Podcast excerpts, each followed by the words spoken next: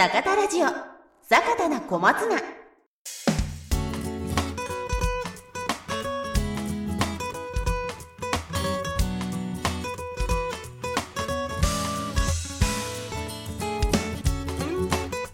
皆さんこんにちは。この番組は花は心の栄養野菜は体の栄養株式会社坂田の種のポッドキャスト番組坂田な小松菜です。本日のパーソナリティは小松菜営業担当の伊藤。えー小松菜育種担当の西川。で進めていきたいと思いますけれどもよろしくお願いいたします。よろしくお願いします。いや西川さん最近ですねあのーまあ大病あの白サビ病あ白サビ病ですねについてお問い合わせをあの受けることが多くてですね実際西川さん、はいはい。どうです？そうなんですよね。白錆病がややはりいろんな産地で問題になってて、そうですよね、えー私もこれかなり気になっててなんとかやっぱり育種担当としてなんとかしたいなと思ってたんです営けども。業担当としても一緒ですね。はい、はいまあ、そこで今日ちょっとね私だけではちょっと答えられないところもはあ。多々あるので、はい。普段ははい。農場の奥の研究室の奥の奥で、はい。の日の当たらないところでコツコツコツコツと研究を進めているいらっしゃいますね。いらっしゃいます。いらっしゃいます。後藤先生に 後藤さんにちょっと今日は来ていただきました。どうぞ後藤さんよろしくお願いします。はいよろしくお願いしますす。日陰でコツコツコツコツとやらせてもらってます。小松菜病害担当の後藤です。よろしくお願いします。よろしくお願いしますはい冒頭に話させていただきましたように、今日のテーマはですね、白錆病ですね、について専門の、えー、後藤さんにお越しいただいて、えー、3人で話していきたいと思います。よろしくお願いいたします。よろろしくお願いします。やはりですね、小松菜を栽培するにあたって、まあ小松菜といいますか、まあ全部野菜全般だと思うんですけれども、やっぱり病気非常に大事になってきますので、で、やはりあの、この番組ですね、あの、何回かやらせていただいて、あの、営業担当とかですね、いろんな方から声を、お声掛けをいただくんですけれども、やはり病気に関心があるんですね。まあ、ですので、なんとかですね、後藤さんに出てほしいと思ってですね、お声掛けをさせていただいたところ、まあ、快く出ていただけるということで、えー私が参加はいさせていただきましたけれども、どうですか、後藤さん？私が参加したところで、はい皆様を満足させることができるかどうか、非常に不安な部分はありますけども。いや、やっぱりですね、私、まあ、西川さんは、あの、よくご存知かと思うんですけれども、やっぱり専門の担当がいるっていうのもですね、坂田の強みだと思うんですよね。あーまあ、ですそりゃそうですねはい。うんまあ、ですので、こういった病気の担当がいるっていうこともですね、今非常に坂田の強みになりますんで、まあ、ぜひとも後藤さんからですね、本日は病気の、まあ、その、その病もう病気のことですとか、まああとは大事な対策ですね。まあ、そういったところをお聞きしようと思います。はい。よろはい、しくお願いします。よろしくお願いいたします。ます。それではですね、本日のテーマ、白サビ病というテーマなんですけれども、まずはですね、後藤さん初めてあのご出演いただいたということもありますので、ざっくりと、まあ、どのような業務をされているかっていったところを教えていただけますか？はい。まずこれまでのそのポッドキャストを聞いていらっしゃる方は分かると思うんですけどもその育種担当として今日参加されている西川さんあと谷村さんあと浜本さん3はい。人いたと思うんですけども、うん。はいはい。まあ、そのうん。お三方と一緒にその病気に強い品種を作るとはい。いう面で、まあ、サポートをさせてもらってるとないう感じですね。はい。あの全体まあざっくりと説明しますとそんな感じです。そうですね、なんとなくなんですけれども、あの病理、病気担当というとですね、ラボに入って、なんかすごい取り扱い厳重にやってるというイメージあるんですけれども、まあ一緒に品種作りしているっていう仕事が多いですかね。そうですね。あの病気の、まあ、菌を保存したりとか、はい。増やしたりするっていう仕事ではそういうふうにあの厳密にあの実験室内でこうはい。細々とした仕事もあるんですけども、まあ、それ以外にもその育種担当、まあ、ブリーダーの方と一緒に補助を見たりとか、はい。もしくはその病気のその強い弱いを、まあ、試験するためにその菌を増やしてなんか噴霧器とかそのはい。霧吹きでかけてみたりとかしてその病気に強いか弱いかを調べてる。といった感じ、まあ、比較的外の仕事も多いですね。あなるほど。外の仕事も多いってことはあの、まあ、ここにいます西川さんや谷村さん浜本さんと一緒になってあの仕事をすることも多いっていうことですかね。そうですね。多いですね。だからとても仲良しですよ。本当ですか？あれノーコメントということなんですけれども、まあ、あのこの番組始まる前にですねいろいろ会話してますけれども、まあ、非常に面白いので、まあ、仲いいっていうことにしておきましょう。はい。っていういうことにしとく。本当に仲いいですよ。はい、はい。そうですね、まあ、仲いいあのブリーダーと病理の担当がですね一緒になって品種作りをしているということですね。であの後藤さんあの病理の仕事ですね、まあ、品種作りされてて、まあ、やりがいを感じることですとか、まあ、こういった時にですねあの非常に嬉しいなって思うこととかって何かあございます？やはりまあ日頃からその病気に強いはい。品種作りをうん。まあし仕事の主としてますので、まあその病気に強い品種がまあ世に出てそれがこう皆様に使ってもらえるというふうに実感できた時が一番やりがいを感じますね。あなるほどそうですね。はいで西川さんはまあブリーディングまあ全体を見ておられるんですけれども、やはり病理担当と一緒になってあのブリーディングできるっていうのは非常にやっぱ心強いことになりますよね。まあ、育種やっていく上では、まあ、必ず必要なところだと思いますね。まあ、うんうん病気、まあ、絶対にもう品種として発表するときには最低限、はい。まあ、大病性つけておかなきゃいけないものとか、まあ、つけとくと付加価値がつくものとか様々なものがあるんですけど、まあ、やっぱやっぱ一緒に研究していかないと、はい。まあ、商品性があるものはできないなと思うんですけど、ちょっと後藤さんの話聞いてて、ちょっとあの質問、もういろいろ普段なかなかこうやってたくさん話できないんで、質問してもいいですか？あれな仲良かったはずですけど、ね、とっても質問してておかしくないはずなんですけど、うん何でしょう？えーっと、まあ、仲いいかどうかとりあえず置いといて、置いといて。えー病気に強いっていうのは、はい。一体、一体どういうことなのかっていうのが、どういう、したら病気に強いって言えるのかっていうのが、結構難しいなと思ってるんですけど、病気に強い。はい。まあ、病気に強い非常に説明するのが あの一言で説明するのが難しい。うんなるほどっすね。8回9回私がジャックしてみればこれ、え例えば、はい今回の白鷺病って言った場合は、うんうんい一体どういう、どうして植物強いのかなっていうのが。その前にすいません。あの一応その正式名称は白サビあ、病白鷺。あーあのななってるんですけどただその我々どうしても仕事を通じて白サビ病って言ってしまっているところが非常に慣れてしまいまして。でまあちょっとそれで言い慣れてしまって産地でもそれで通用してしまっている側面もあるので、うん。ですねこれからは、まあ、白サビ病が正しいんですけども一応白サビ病で話を進めていっても構わないですかね。あの農家さんとかは白サビって言いますね。白サビって。白鷺、白鷺。うんはい。まあ言いますけれども、白サビっていう方の方が多い気がしますね。いや厳密に言うと聞き聞き分けてないと。ロとラの間みたいな。ロとラの間俺は聞き分けられてないと言い分けられてもないし。確かにそうですね。ここはあの正しくは白が合ってるっていうところまずそれ最だったらせっかくだったら正しい方で。白サビでいきましょうかで今日は正しくないやつで言ったら伊藤がその都度はい。「おい」って。多いって言えばいいですね。自分もそのし白サビ病っていうふうにこう何何気なく言ってしまって何白気なく白白あってなってくる可能性もありますけどじゃはい。あ今回は白サビ病で統一してで統一していきましょう。はい。よろしくお願いします。で、あの、この白サビ病ですけれども、えっと、そもそものですね、まあ、特徴ですとか、まあ、その生態ですね。これ、後藤さん、おの教えていただけます？はい、えー白サビ病はですねその病気の名前の通り、はい。白い、まあ、粉状のサビみたいなものが、葉の主に裏側ですねはい。についてるついるような病気になります。うん。で実際にその葉の表を見るとですねその円形状に円の形をした感じで、はい。だいたいまあ数ミリですかね。その葉の緑色が抜けて黄緑とかうん。黄色になってきます。はい。で異変を感じて23日後葉の裏を覗いてみるとその色が抜けたところの中心に粉状の白い塊、まあ、うん。これが実際にその白白サビ病の胞子になるんですけども胞子の集団になるんですけども、うんうん。その白い塊ができているといった、えー症状です、ね。症状ですね。ではい。主に葉の裏側なんですけども症状がひどいと、まあ、葉の表もしくは軸にも出てくる。といった感じです。そうすると本当名前の通り白いサビみたいなものがつくので、まあどちらかというと見分けやすい、これは白サビ病だって見分けやすい病気になりそうですますかね。ね、はい見分けやすい病気ですね。うんうんうんはいでごく稀ではあるんですけどもその白い塊が、はいまあい生産者は特にあまりないかもしれないんですけどもその白い塊が、うんまあ、農薬がこぶりついてるんじゃないかというふうに思われることもまあ稀ですが、はいあるという感じですかね。まあそこは注意してあの病気かあの見極めていただく必要があるということですね。はい。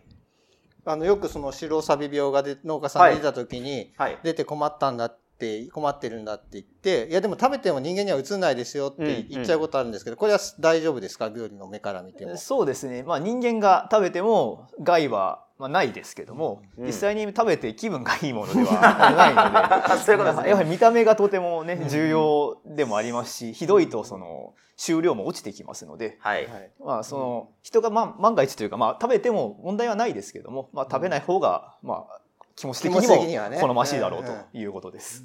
なるほど。まあそういった症状が出るということで、まあ感染ですね。まあどのように感染するかみたいなことで教えていただけます？まあ、ポイントは、はい。雨とあと風うんという感じですかね、うんやはりその白い塊がふわっと飛び散りますので、はい。風に乗って広がる、まあ、空気によって伝わっていくという感じですね。うんうん。でそれで、まあ、広がっていきましてえー別の小松菜の葉っぱに付着して、でそこにその雨もしくは湿気、まあ、うん。水ですねが溜まっていくとそこからえー伝って葉に入り込んでいく。白サビの、白サビ病菌の菌が、えー植物の中葉っぱの中に入り込んでいく。うんうんといった感じですね。なるほどですね。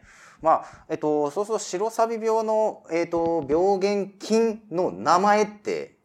まあ、名前はここは、まあ、簡単にはい。一回だけお伝えしますけども、病原菌の名前は、えーアルブゴバクロスポラと呼ばれるカビの一種になります。さすがですね。噛まないかなと思ってあえて聞いてみたんですけど 噛まなかったですね。カビの仲間ですね。練習してきましたこれはい覚える必要全くありませんはい、ありがとうございますこれ限りで、はい、これは大丈夫です。はい、ありがとうございます。で、あの今ですね、あの白サビ病についてあのまあ特徴生態とか教えていただきましたけれども、やはりあの作ってる方にとってあの大事なところですね。まあ発病しやすい条件ですとか、まあこういった時に白サビ病注意してくださいっていったところを教えていただけますか？はい、えー温度としましては、はいまあ、比較的涼しい時期で大体平均気温15度前後というふうにまあ言われてますので、えー月で言いますと4月から6月、はい春先からまあ梅雨場にかけてあとは秋ですと10月から11月に発生しやすい、まあ、病気なんですけども、まあ、一年中見られますね特に暖冬傾向の12月もそこそこ気温がありますので、まあ、12月も暖冬傾向であれば特に注,、えー注意が必要です。で今申し上げた通り、まあ、涼しい比較的涼しい気温を好みますので、夏場高温期は発生しにくい比較的発生しにくいかなといううんうんうん病気です。で冬場でも、まあ、その温室とかはいその施設で加温している栽培ですと発生することがあります。うん。またその雨でまあ雨とか水ですねその昼と夜の気温差が激しくてその朝晩に梅雨が出やすい環境だと葉に梅雨がついて、まあ、水分がありますので、はいそういった環境下でも発生しやすいといった感じですね。なるほど。そうですね。あの暖冬傾向にも注意ってさっきおっしゃっていただきましたけれども、実際私もありますね。冬場にあの出たけどって言ってみたらやっぱり白サビ病だったっていうことがありますので、やっぱり暖冬傾向になってきてるので、まあ発生しやすい条件としては涼しい時期といったところですけれども、こう寒い時期でも暖冬になると注意しないといけないですね。実際どうです？西川さんも問い合わせとかありますかね？病気出たよみたいな今むしろ冬 1, 1月とかの,、はい。施設ではい。加温はしてないけど、まあ、ハウスでこうベタ掛けしてたりとかするとまあ、結構平気で出てるなっていう感じもあるし逆に高温期でも、えーちょっとあの内陸の少し標高が高いところで、昼間はまあ30何度とかいっちゃうようなところでも夜温が少し低いようなところだと8月でも白サビ病出たり白サビ病出たりするので、まあ、あのち産地とか作作り方によってはもう年中出るような病気になってきてるのかなっていうふうに思いますね。なるほどやっぱり出やすい時期はありますけれども、まあ、最近気候が結構、あのーまあ、冬場でも暖かかったりですとか、まあ、急に冷えたりとかありますので先ほど西川さんがおっしゃったような、まあ、夜温が下がったり、まあ、こういった適温になってくると出ることもあるっていうことですね。はい、あのそれではあのその大事なところになるんですけれどもこの白サビ病の対策ですねあのどういったことが考えられるのかあの教えていただけますか？はい、まあ、まず栽培していて、まあ、出てしまった場合ってところからなんですけども、はい。まあ、そうですね。あの地道に出てしまった、えー株を見つけたら速やかに抜き取るといったところにつきますかね。はい。でその際その風邪で広く広がってしまう病気ですので、まあ、なるべくこう静かにそのなるほどかこう回せないようになるほど注意して取るといったところが、まあ、注意点の一つですかね。その時にも拡散してしまうってことですかねそうですね。なるまあちょっと難しいとは思うんですけど、なるべく拡散させないようにまあ取っていただくというところですかね。はいあとはできることとしたら、まあ、風通し排水性を良くするといったところですかね。まあ、水と温度によってあの水のの条件と温度の条件が揃うと出やすい病気ですので、うんうんなるべくこう風通しは良くしてその湿気をまあなくしてあげるはい。っていうところですかね。この風通しを良くするっていうのはやっぱり株間ちょっと広げた方がいいかなとかそういったところになりますかね。そうですね。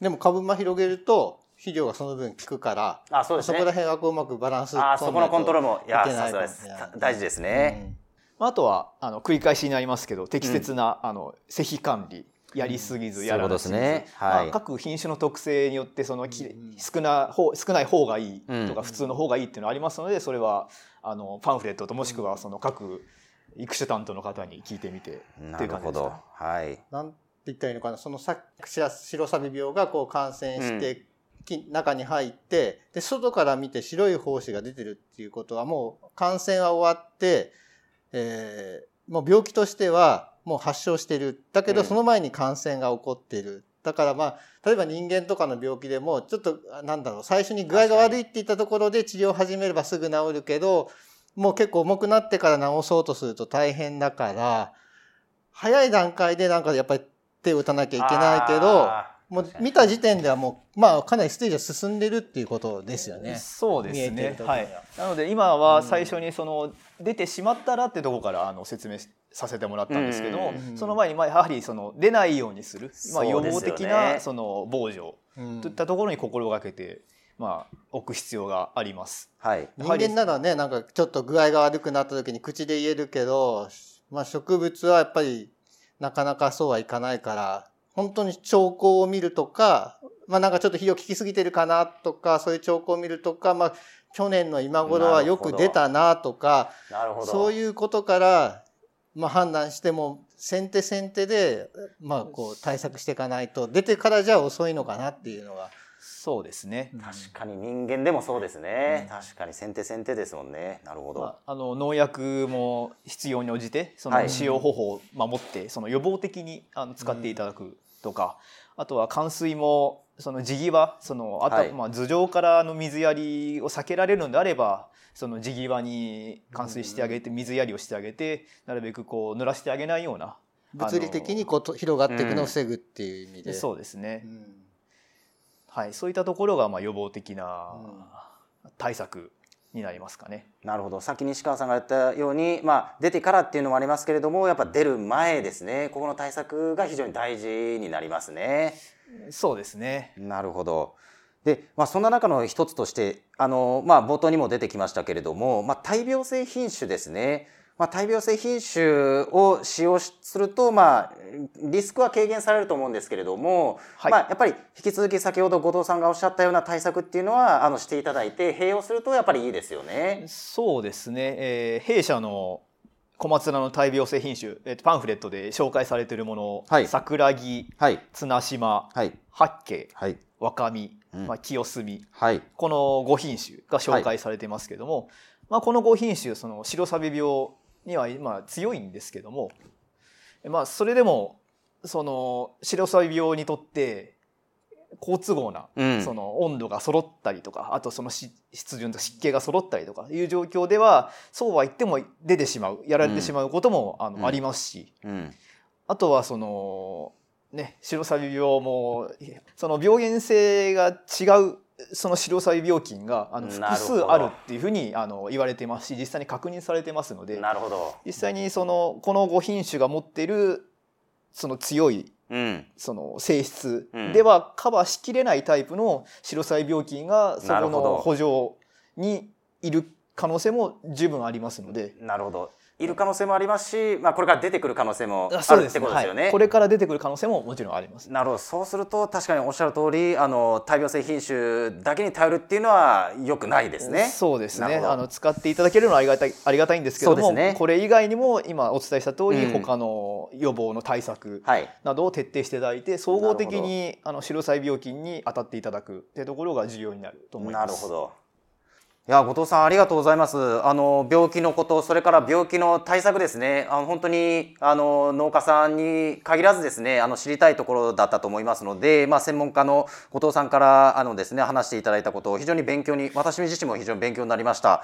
ありがとうございます。これで分かっていただけたら非常にありがたいです。そうですね。いややはり専門家の方からあの話していただいたんで非常に心強かったです。ありがとうございます。ありがとうございました。で時間もありますのでですねあのそろそろまとめに入っていこうかなと思うんですけれども、えっと、西川さんがですね普段あの仲いいという話ありましたけれども いやこれ聞きたいということをさっきおっしゃってましたんで何を聞きたいかってあのもう一回質問後藤さんにこの際していただけます？あの、そもそも基本的、根本的な話、あの質問になってしまうんですけど、そもそも小松菜が白サビ病に強いっていうのは、一体どういうことなのか。でも人間が、えー風邪ひきにくい、風邪をひきやすい人と、はい風邪がはいをひきにくい人がいるっていうのと、まあ、例えば小松菜で白サビ病にかかりやすい品種とかかりにくい品種っていうのがあって、一体それは、そのどういうところが同じで、どういうところが違うのかなっていうのが、これはいい質問ですね。いや非白サ常にビ病の大病性って何なのかってことですよね。これはいい質問ですね。非常に難しいですね。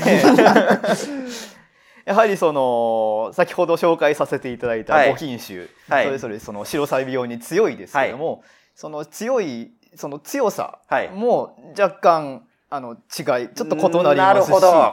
あの実際にそれでこう丸とか二重丸みたいなちょっと微妙な、はい。その表記そのパンフレットでしてあると思うんですけど。もど。例えばあれですよね。あのそもそも、あのー入ってこないから強いのかもしもそれか入ってきても耐えられるから強いかとかそういう違いってことですよね。そうですね。なるほど。まあ小松菜にとってもいい環境で作っていれば、ある程度の白細病菌がアタックしてきても耐えれるかもしれないけども、はい。そのなかなかね小松菜側にとって厳しいとかよ良くない環境で作っていったら多少の白白細病菌はい。のその密度、密度の多さで来られてももしかしたら病気が発生しまうしてしまうみたいなこともなるほど。ありますね。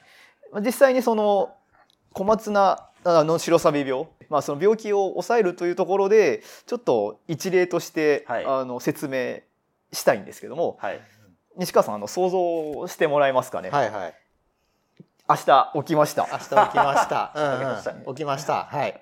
高校3年生になってました。高校3年生になってました。はい。よく見たらあの、うん。机に模試そのどっかの模擬テストあります。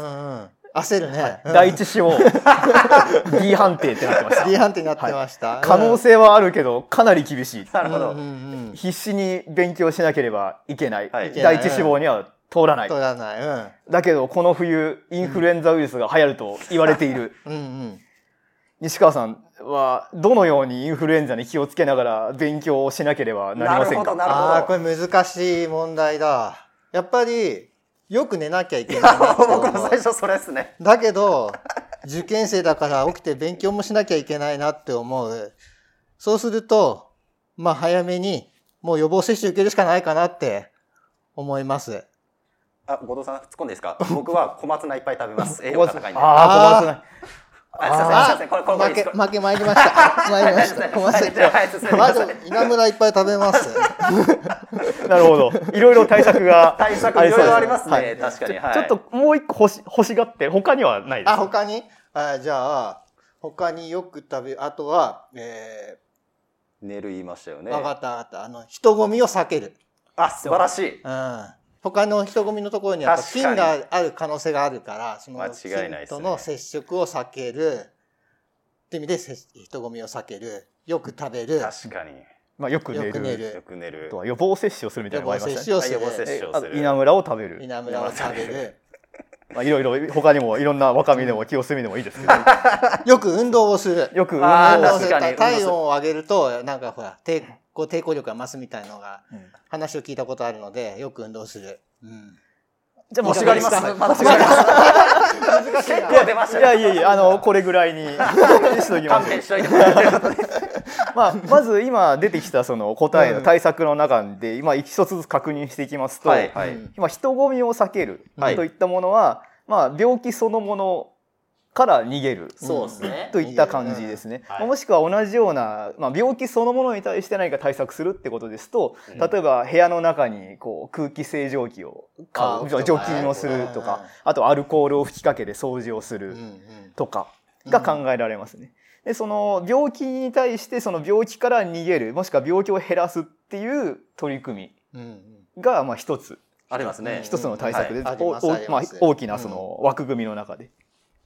で二つ目ですね。そのよく寝る、まあ、うんよく食べる、ううん。んで運動する。うんうん。といったものはやはりその自分のこう体まあ小松菜だと思ってくださいあー体を強くする。小松菜はい。小松菜をま食べるっていうのもそれにあ当てはめるまあちょっと小松菜の例で小松菜を食べるっていうのもなかなか ちょっとむなんかすごい難しいことになってますけど、うん。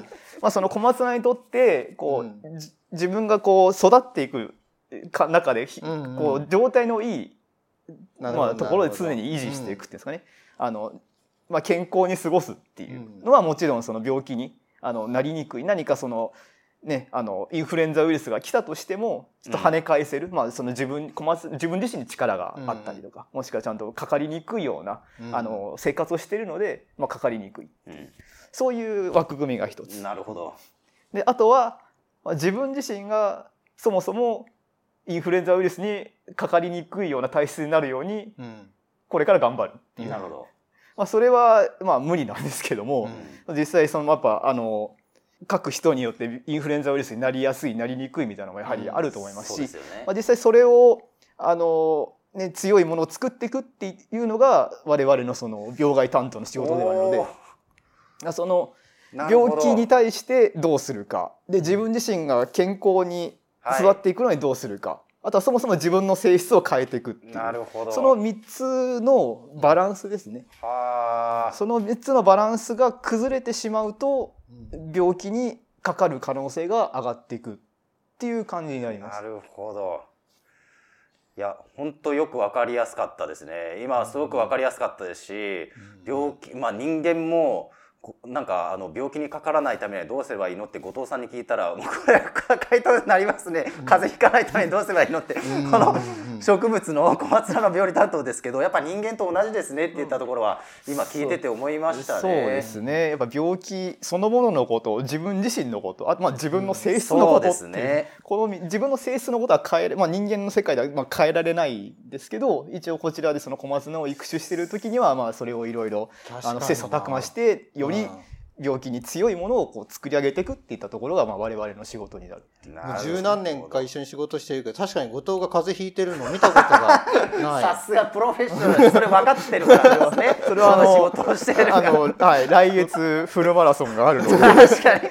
あの日々走っているのが間接的に健康になってるっていうだけでそういうことですね。いやよくわかりました。ありがとうございます。はい。ちょっと最後もう一個あもう質問していいですか、もうはいあのまあ先ほどやっぱりその白錆病が自体がやっぱりこうどんどん白白錆錆病あ失礼しました。白錆病自体がどんどんこうしなんていうんですか大病性品種とこう共存するような形でどんどん強いものが出てきている中でやっぱり育種担当としてはまあどんな白錆病が来てもうん強いものを作りたいということがどうしてもあるんですけどもそこに対してやっぱり病理的な研究でそうですね。こうゴールっていうのは見えてるんでしょうか、まあ、そういうものをできればやっぱりお客さんに提供したいのでそうですね。まあ、そうですね実際にその大病性の品種うちの会社で紹介させてもらっているものを使っていただいているところでもやはりそれでも白錆病菌白錆病がうん。出るっていうあの報告をうんまあ、あの受けまして非常に心苦しいんですけども、うん。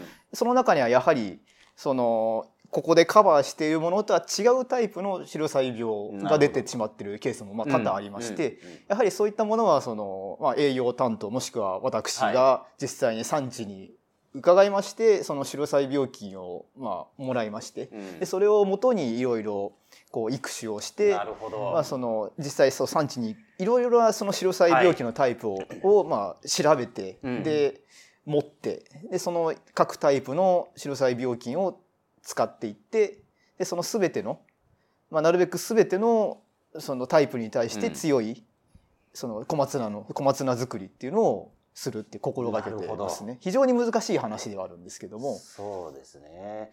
まあでもそういった研究が進んでいって、まああのより幅広い白サビ病の大病性をつけるようにまあ努力はしているとそうでいうことですので、まあはい頑張っていきたいですし、まあ農家さんの皆さんあの種まいていらっしゃる皆さんにはもう期待していただきたいですし、我々も頑張っていきたいと思います。はいよろしくお願いします、ありがとうございます。